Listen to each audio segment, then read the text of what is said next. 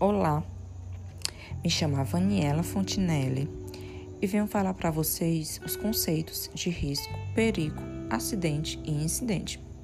Vamos lá? O que é o risco?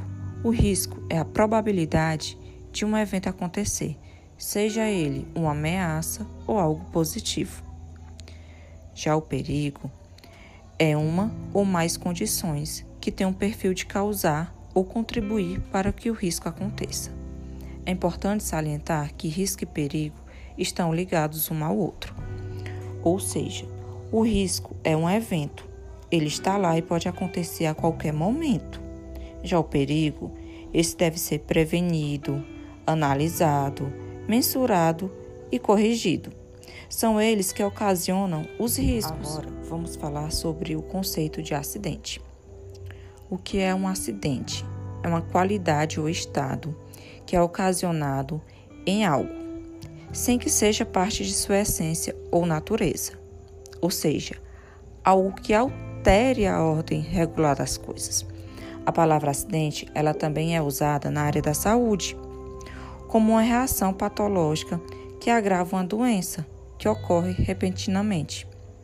Por exemplo, os AVCs, que são acidentes vasculares cerebrais. Quando falamos no conceito de acidente, não podemos deixar de lado o conceito de acidente de trabalho, que é definido pela Lei nº 8.213/91, que está presente na legislação trabalhista do Brasil, a qual avalia como sendo uma ocorrência devido a algum tipo de perturbação funcional durante o desempenho de atividades ocupacionais o que seriam essas perturbações funcionais?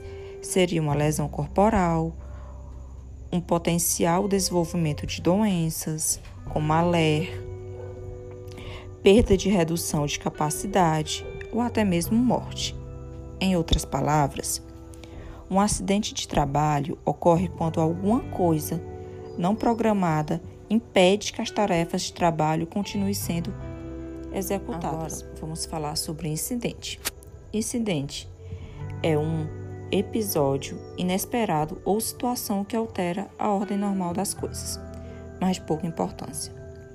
Quando se diz que algo é incidental, quer dizer que é secundário, acessório a um fato principal.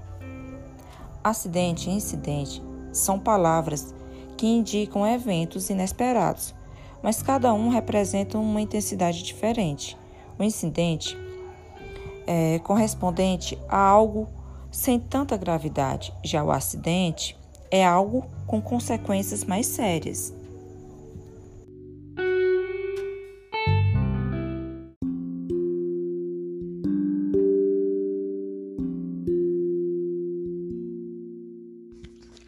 Olá, meu nome é Miriane Rodrigues, sou acadêmica em fisioterapia e eu vim falar um pouquinho sobre o uso de medidas de biossegurança por fisioterapeutas.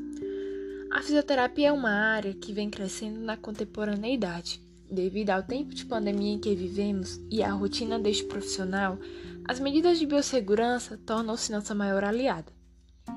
A biossegurança traz consigo medidas para prevenir, diminuir, controlar e eliminar riscos de forma simples e clara por meio da lavagem correta de mãos, seguindo o procedimento operacional padrão, precauções quanto a atender pacientes em isolamento e cuidado com a desinfecção de materiais. Levando em consideração os cuidados para evitar infecção, retirando as luvas imediatamente após o atendimento ao paciente, sem circular com a mesma pelos corredores. Levar para o próximo paciente somente os materiais necessários para aquele atendimento fazer orientações aos pacientes quanto a isolamento e infecções, utilizar todos os EPIs conforme o procedimento a ser realizado necessita, e assim diminuindo o risco de dispersão de agentes biológicos que causam infecções, garantindo o bem-estar do profissional e do paciente.